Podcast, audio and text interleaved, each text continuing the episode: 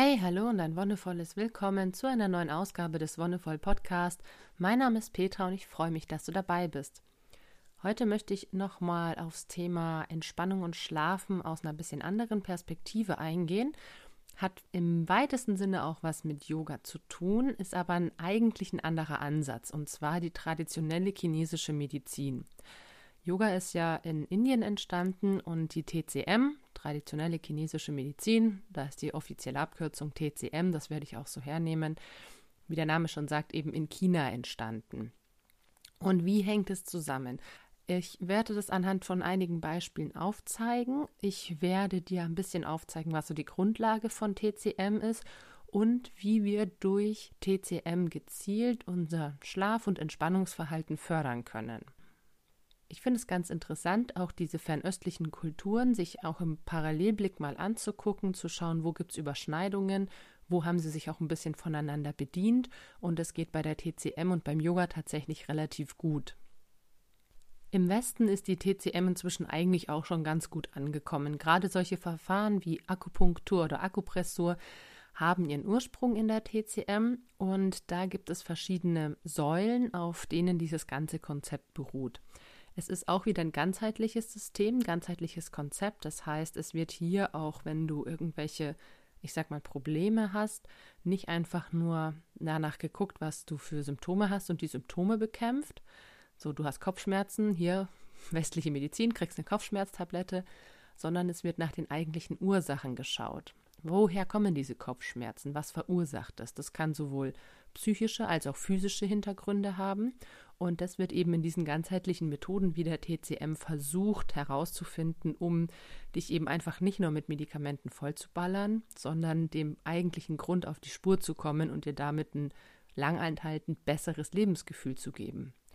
Und gerade Menschen, die schlecht schlafen oder sich schlecht entspannen können, haben ja auch hier, ich sag mal so, das Problem, dass es dafür wenig medizinische Mittel gibt, die man einfach so bekommen kann. Es gibt natürlich für extreme Fälle gewisse Sedativa oder sowas oder Schlafmittel, die dir dann helfen. Aber wenn du so weit bist, dass du die brauchst, dann kann dir die TCM trotzdem helfen. Dann ist es immer wertvoll, sich auch mal was anderes anzugucken. Aber dann muss dir auch bewusst sein, dass es auch mal eine längere Suche nach den Ursachen sein kann, wenn sich das dann schon auch so verfestigt hat. Oft ist es dann auch so, dass man eine Ursache herausfindet, aber es dann im Laufe der Zeit mehr als eine geworden sind.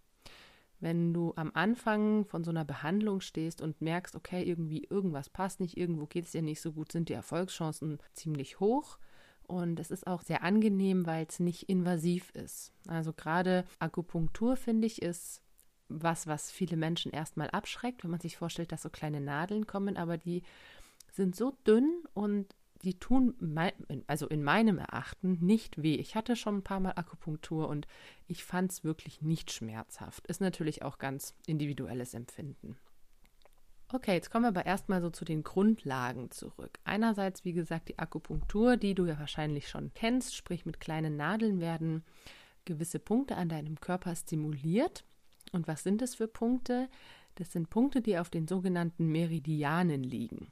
Also die Vorstellung im TCM ist, dass in unserem Körper das Qi fließt oder Qi, eine Lebensenergie, die ungefähr gleichzusetzen ist mit dem Prana, was wir aus dem Yoga tatsächlich kennen.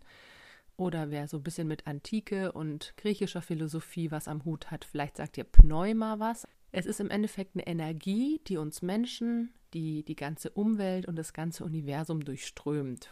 Eine Art universeller Geist, eine Art von Macht, wenn du im Star Wars-Universum affin bist.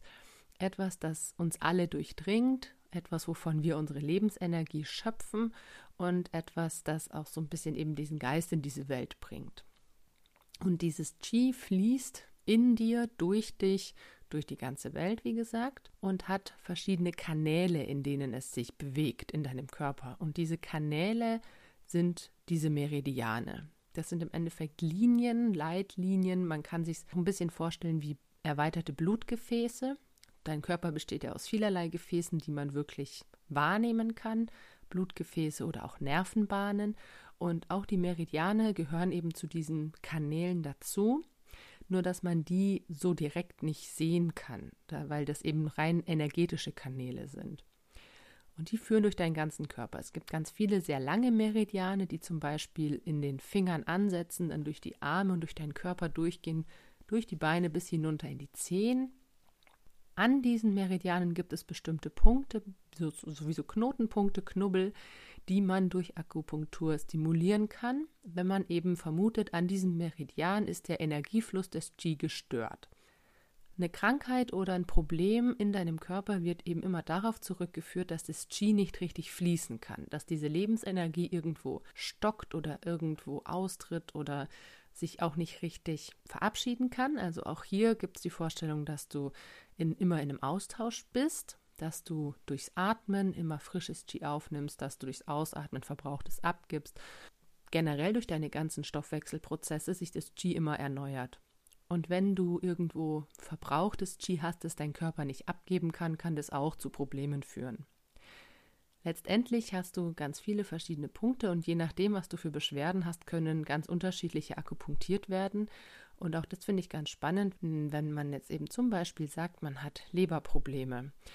Der Lebermeridian ist eben auch einer dieser sehr, sehr langen. Es kann sein, dass du dann wirklich in den Waden punktiert wirst. Ne? Also, weil diese Meridiane so lang sind, und weil man nie weiß, wo, also als Laie nie weiß, wo sitzt denn jetzt eigentlich der Ursprung der Krankheit oder des Problems, das man hat. Geschulte Ärztinnen und Ärzte in der TCM können das relativ gut herausfinden und entsprechend die Nadeln setzen. Dann gibt es natürlich auch in der TCM eine Arzneimitteltherapie. Hier ist es schon so, dass es natürlich auch sehr viel auf Naturheilmittel, auf Kräuter, auf Aromaöle zurückgeführt wird. Dann gibt es die Bewegungstherapie und Bewegungsübungen. Da sind ganz klassische Sachen wie das Qigong oder auch andere Kampfkünste, Tai Chi Quan, die quasi genau das umsetzen, dass man, wenn man an irgendeinem Meridian vielleicht eine Störung hat, durch entsprechende Bewegung diese Störung auflöst. Gerade wenn du dich an, an Qui-Gong vielleicht erinnerst oder wenn du da ein Bild im Kopf hast, das sind ganz spezifische Bewegungen, teilweise sehr fließend, auch sehr genau und sehr exakt ausgeführt. Die haben eben auch den Sinn und Zweck, dass das Qi in dir, das fließt, und das Qi in der Welt außen abgestimmt werden und du eben dein eigenes Qi wieder zum Fließen bringst, bringen kannst, wenn es irgendwo gestockt ist. Dann gibt es natürlich auch eine Massagetherapie in der TCM. Das heißt, dass hier eben nochmal ganz konkret entlang der Meridiane und Energiekanäle gearbeitet werden kann mit bestimmten Grifftechniken, Streichungen und so weiter, die man vielleicht mit der Akupunktur allein noch nicht lösen kann, wenn es eben auch schon vielleicht ein viel stärkeres Problem ist, ein sehr tief sitzendes, dann ist es auch oft eine Kombination aus verschiedenen Dingen. Und das Letzte, was es auch in dieser Richtung gibt, sind dann bestimmte Diäten, also Ernährungsvorschriften oder Ernährungsvorschläge, die dazu führen können, dass das Qi besser fließt. Gerade was so mit Ernährung zu tun hat, ist es ja ganz, ganz pragmatisch eigentlich, sich den Meridian jeweils vorzustellen. Ne? Wenn du einen Magenmeridian hast und wirklich Magenprobleme hast, kannst du einerseits natürlich ansetzen, den Meridian zu behandeln oder behandeln zu lassen. Andererseits wäre es natürlich auch gut, sich anzugucken, warum gibt es denn an diesem Meridian überhaupt Störungen? Warum habe ich denn Probleme mit dem Magen? Und dann ist es natürlich auch gut, sich da erstmal über die Ernährung Gedanken zu machen, wie kann ich die umstellen, um einerseits den Energiefluss wieder anzuregen oder auch wenn es Verdauungsprobleme oder sowas gibt, dass man sich dann wirklich gezielt darauf fokussiert, wie kann ich meinen Körper nochmal zusätzlich unterstützen und ihm was Gutes tun, indem ich die Ernährung ein bisschen umstelle allein das zeigt ja schon, dass die TCM auch wieder ein sehr breites Gebiet ist. Ich bin selber keine ausgebildete TCM-Ärztin. Ich habe es eben in meiner Yoga-Ausbildung ein bisschen mitbekommen und fand es dann ziemlich spannend, weil mich das Thema Alternativmedizin schon immer ein bisschen begeistert hat und habe mich dann angefangen, so ein bisschen einzulesen. Wie kam es jetzt dazu, dass ich mich im Yoga damit auseinandergesetzt habe? Im Kundalini-Yoga zumindest gibt es eben auch viele Übungen, die mit den Meridianen arbeiten, eher als Nebeneffekt. Also es wird eben nicht darauf Wert gelegt, dass man Übungen jetzt an den Meridianen ausrichtet, aber man ist sich natürlich der Wirkung bewusst und schaut, dass man da eben auch die Energieflüsse nicht stört, sondern eher noch begünstigt. Und man schaut dann eben bei einer Übung, okay, wie soll die wirken, was soll sie in dir auslösen und lässt sich das mit dem TCM vereinen. Interessanterweise gibt es noch eine schöne Parallele zwischen dem Yoga und der TCM, und zwar vom Sitz des Qi her. Das hat quasi eine Quelle in deinem Körper, wo es sich anreichert, wo, wo es sich ausbreitet oder ausstrahlt. Und das ist so ein ist ungefähr ein paar Finger breit unter deinem Bauchnabel. Und im Yoga ist es ja so, dass im Bauchnabel beziehungsweise knapp darunter das Nabelchakra sitzt. Also ein sehr, sehr starkes Chakra, das viel mit Lebensenergie auch zu tun hat, mit Mut, Selbstvertrauen, Selbstbewusstsein und der Nabelpunkt als solches. Also nicht der anatomische Nabel, sondern dieser energetische Punkt ist im Yoga tatsächlich auch sehr wichtig, weil es ist ein zentraler Punkt, ein Punkt, der dich zentriert. Es geht die Vorstellung, dass wenn dein Nabelpunkt nicht richtig ausgerichtet ist, dass das eben auch zu psychischen und physischen Problemen führen kann. Und dieser Nabelpunkt im Yogischen und der Ursprung, das Hara des Chi, sitzen im Endeffekt an der gleichen Stelle. Und diese Quelle von Qi kannst du dir einfach so vorstellen, dass das wie so eine Art energetisches Organ ist. Also es ist auch hier wieder nichts, was du durch irgendwelche Röntgenaufnahmen oder andere bildgebende Verfahren wirklich aufzeigen kannst, sondern es ist was Feinstoffliches, es ist was Energetisches, aber man kann es tatsächlich durch gewisse Übungen spürbar machen, dass sich an diesem Punkt zum Beispiel der Puls stärker erhöht oder dass du da einfach gewisse Empfindungen hast. Dieser Punkt im Bauch, den gibt es eben sowohl im Yoga als auch in der traditionellen chinesischen Medizin. Und warum ist der jetzt wichtig? Wenn man sich überlegt, so eine Quelle an, wir jetzt mal ganz bildlich gesprochen, auch von einem Flüsschen, von einem kleinen Bach im Gebirge, die Quelle ist immer entscheidend. Wie ist diese Quelle gebaut? Wie kommt da das Wasser raus? Ist es ein kleines Löchlein, wo es schön rausplätschern kann, wo das Wasser ungehindert dahin fließt? Oder ist es vielleicht mit der Zeit ein bisschen verstopft, dass das Wasser sich staut, dass es eben nur tröpfelt und nicht so schön fließen kann?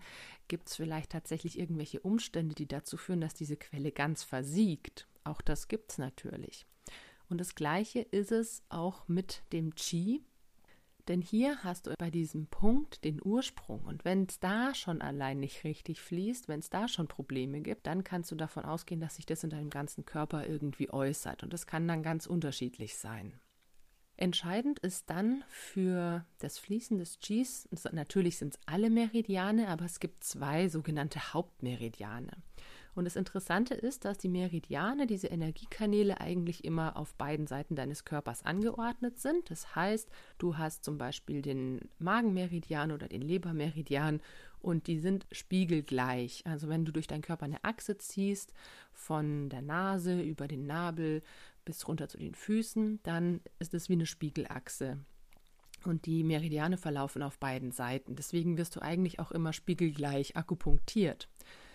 Es gibt aber zwei Gefäße oder zwei Meridiane, die es nur einmal gibt und die genau an dieser Spiegelachse verlaufen.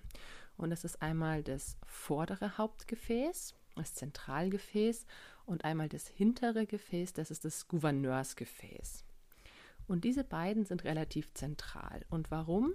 Weil sie direkt mit der Quelle des Qis in Verbindung stehen. Das vordere Gefäß, also das Hauptgefäß, verläuft vom Schambein über Bauchnabel bis zur Unterlippe, also wirklich auf der Vorderseite des Körpers, von unten nach oben. Also auch die Meridiane haben immer einen Fluss, einen Energiefluss und es verläuft von unten nach oben, vom Schambein zur Unterlippe. Das andere, das Gouverneursgefäß, das das hintere, das läuft vom Steißbein über deine Wirbelsäule, den Kopf bis vor zur Stirn, über die Nase bis zur Oberlippe. Das heißt, letztendlich hast du mit diesen beiden Gefäßen, dem vorderen Zentralgefäß und dem Hintermeridian, dem Gouverneursgefäß, einmal deinen Körper auf dieser Achse umrundet. Die Meridiane liegen immer entweder an der Oberfläche oder deiner Haut oder kurz darunter. Und was kann man jetzt sagen, wenn, wenn was mit diesen beiden Kanälen nicht stimmt? Wie gesagt, sie sind ausschlaggebend und bei allen möglichen Symptomen, die erstmal schwer zuzuordnen sind, kann man sich diese Gefäße erstmal angucken. Und die beiden haben auch ganz viel damit zu tun, wie wir unser Leben gestalten, ob wir eher aktiv sind, ob wir eher phlegmatisch sind, ob wir gut entspannen können, ob wir eher gestresst sind und so weiter. Denn wenn hier die Energie nicht richtig fließt, hat es eben Auswirkungen auf unseren ganzen Organismus. Einen Trick möchte ich dir jetzt quasi noch zeigen oder nahelegen, mit dem du deine Entspannung durch Anwendung einer bestimmten Technik ein bisschen verbessern kannst. Auch wenn es, ich sag mal wieder, nur das Behandeln eines Symptoms ist, nicht der Ursache, aber es kann bei kleineren Schlafschwierigkeiten oder kleineren Entspannungsschwierigkeiten schon helfen. Und zwar habe ich ja erzählt, dass der Energiefluss in diesen Kanälen eigentlich immer vorgegeben ist. Das heißt, beim Gouverneursgefäß vom Steißbein über die Wirbelsäule den Kopf vor zur Oberlippe.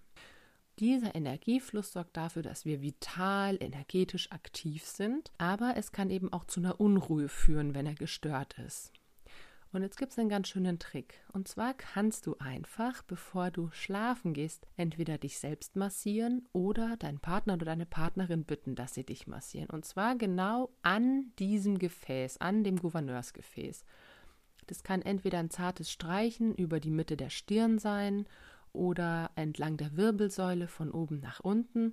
Und wichtig ist dann eben, dass es nicht in der Flussrichtung ist, sondern gegen die Flussrichtung. Das heißt, wir wollen ja keine zusätzliche Aktivität erzeugen, sondern eine Entspannung herbeiführen. Besonders schön ist es natürlich, wenn du das mit Partner oder Partnerin eben die ersten Male einfach mal ausprobierst. Und dazu legst du dich mit nacktem Oberkörper aufs Bett oder irgendwie auf die Couch, auf den Bauch, sodass dein Rücken eben frei liegt. Und dann sollte dein Partner oder deine Partnerin in einem gleichmäßigen Rhythmus und mit gleichmäßigem Druck über die Wirbelsäule streichen, vom Kopf bis runter zum Steißbein. Und das ruhig bis zu zehn Minuten. Es ist eine sehr monotone Angelegenheit. Um das zu verschönern, kannst du dir einfach noch ein bisschen Kerzen oder Musik anmachen, dass ihr das auch einfach ein bisschen genießen könnt. Und es kann auch nebenbei passieren, dass man mit einer Hand das macht, aber es ist natürlich schöner, wenn man sich voll und ganz drauf einlässt. Dieses gleichmäßige rhythmische Streichen kann dazu führen, dass sich die Qualität des Cheese verändert, sprich, dass du weg von dieser aktivierenden und lebensenergiespendenden Art und Weise hinkommst zu einer beruhigenden und entspannenden. Also das, was im Yoga so ein bisschen dieser Unterschied zwischen Prana und Apana ist, das hast du im Chi dadurch begründet, in welcher Richtung es denn fließt. Und du kannst dir vorstellen, dass du wirklich den Fluss einfach ein bisschen verringerst, dadurch, dass du eben in die andere Richtung streichst. Das kannst du dir natürlich vorstellen, wenn du irgendwo was hast, was fließt. Und nehmen wir wieder das Beispiel von dem kleinen Bach, der irgendwo im Gebirge entspringt und du dann wirklich eine Art Brett einsetzt und das Wasser entgegen der Strömung nach oben schiebst, dann wird eben dieses ganze Wässerchen, der ganze Bach ein bisschen ruhiger im unteren Verlauf. Du hast die gleiche Wirkung in deinem Körper, in deinem Organismus. Er kann sich beruhigen. Aber wie gesagt, erst wenn man das eine gewisse Zeit lang gemacht hat, immer im gleichen Rhythmus, immer mit dem gleichen Druck. Und du kannst es entweder über eine längere Strecke machen, wie gesagt, vom Kopf bis zum Steißbein runter, oder es reicht auch schon, das im kleinen Maßstab zu machen. Gerade wenn du für dich alleine bist und nicht so gut an deinen Rücken rankommst, kannst du das zum Beispiel von der Nasenspitze bis zum Scheitelpunkt machen. Auch hier eben von der Richtung her anders als das G fließt. Du fängst bei der Nasenspitze an und streichst dann über Nasenrücken, Stirn und über den Scheitel, wie weit du eben möchtest. Und auch das mit gleichbleibendem Druck und in einem Rhythmus. Das kannst du entweder selber machen oder dich natürlich auch hier in gewisser Weise massieren lassen. Denn dadurch, dass dein Arm dann immer in Bewegung ist, kann sich der schon mal nicht so gut entspannen. Und auch, dass du den Fokus darauf halten musst, dass du den Druck aufrecht hältst und den Rhythmus beibehältst, kann ein bisschen dafür sorgen, dass du zwar die Energie runterbringst, aber danach dein Arm ein bisschen verspannt ist und das wollen wir ja eigentlich nicht. Andere Menschen finden andere Möglichkeiten. Vielleicht fällt dir noch was anderes ein, dass du dir irgendeine lustige Apparatur baust, die dich da streichelt oder wer auch immer. Letztendlich geht es darum, sich dieses Konzept zunutze zu machen. Und das Gleiche geht prinzipiell auch auf der Vorderseite, sprich das Hauptgefäß, das von deinem Schambein zur Unterlippe verläuft. Auch das kannst du entgegen der Flussrichtung streichen, sprich zum Beispiel übers Brustbein und über den Bauch Richtung Schambein runter. Das kann man relativ gut selber im Liegen machen. Hier solltest du darauf achten, dass du ungefähr nur bis zum Bauchnabel streichst, quasi die ganze Energie wieder hin zur Quelle, da wo sie entspringt. Und auch hier musst du ein bisschen aufpassen, weil es ist schwierig, da den Druck gleichmäßig aufrecht zu halten, weil dein Brustbein relativ hart ist und deine Bauchdecke relativ weich. Da musst du einfach für dich ein bisschen gucken, wie gut kannst du das erspüren und erfühlen, wie fühlt sich für dich überhaupt an, ist es angenehm oder unangenehm? Denn das Wichtigste ist natürlich, damit du dich entspannen kannst, sollte es sich für dich angenehm anfühlen. Du solltest ein ganz wohliges und geborgenes Gefühl dabei haben und dich nicht irgendwie unwohl oder awkward fühlen und dir denken, oh Gott, was passiert hier mit mir? Weil dann kannst du dich einfach nicht entspannen.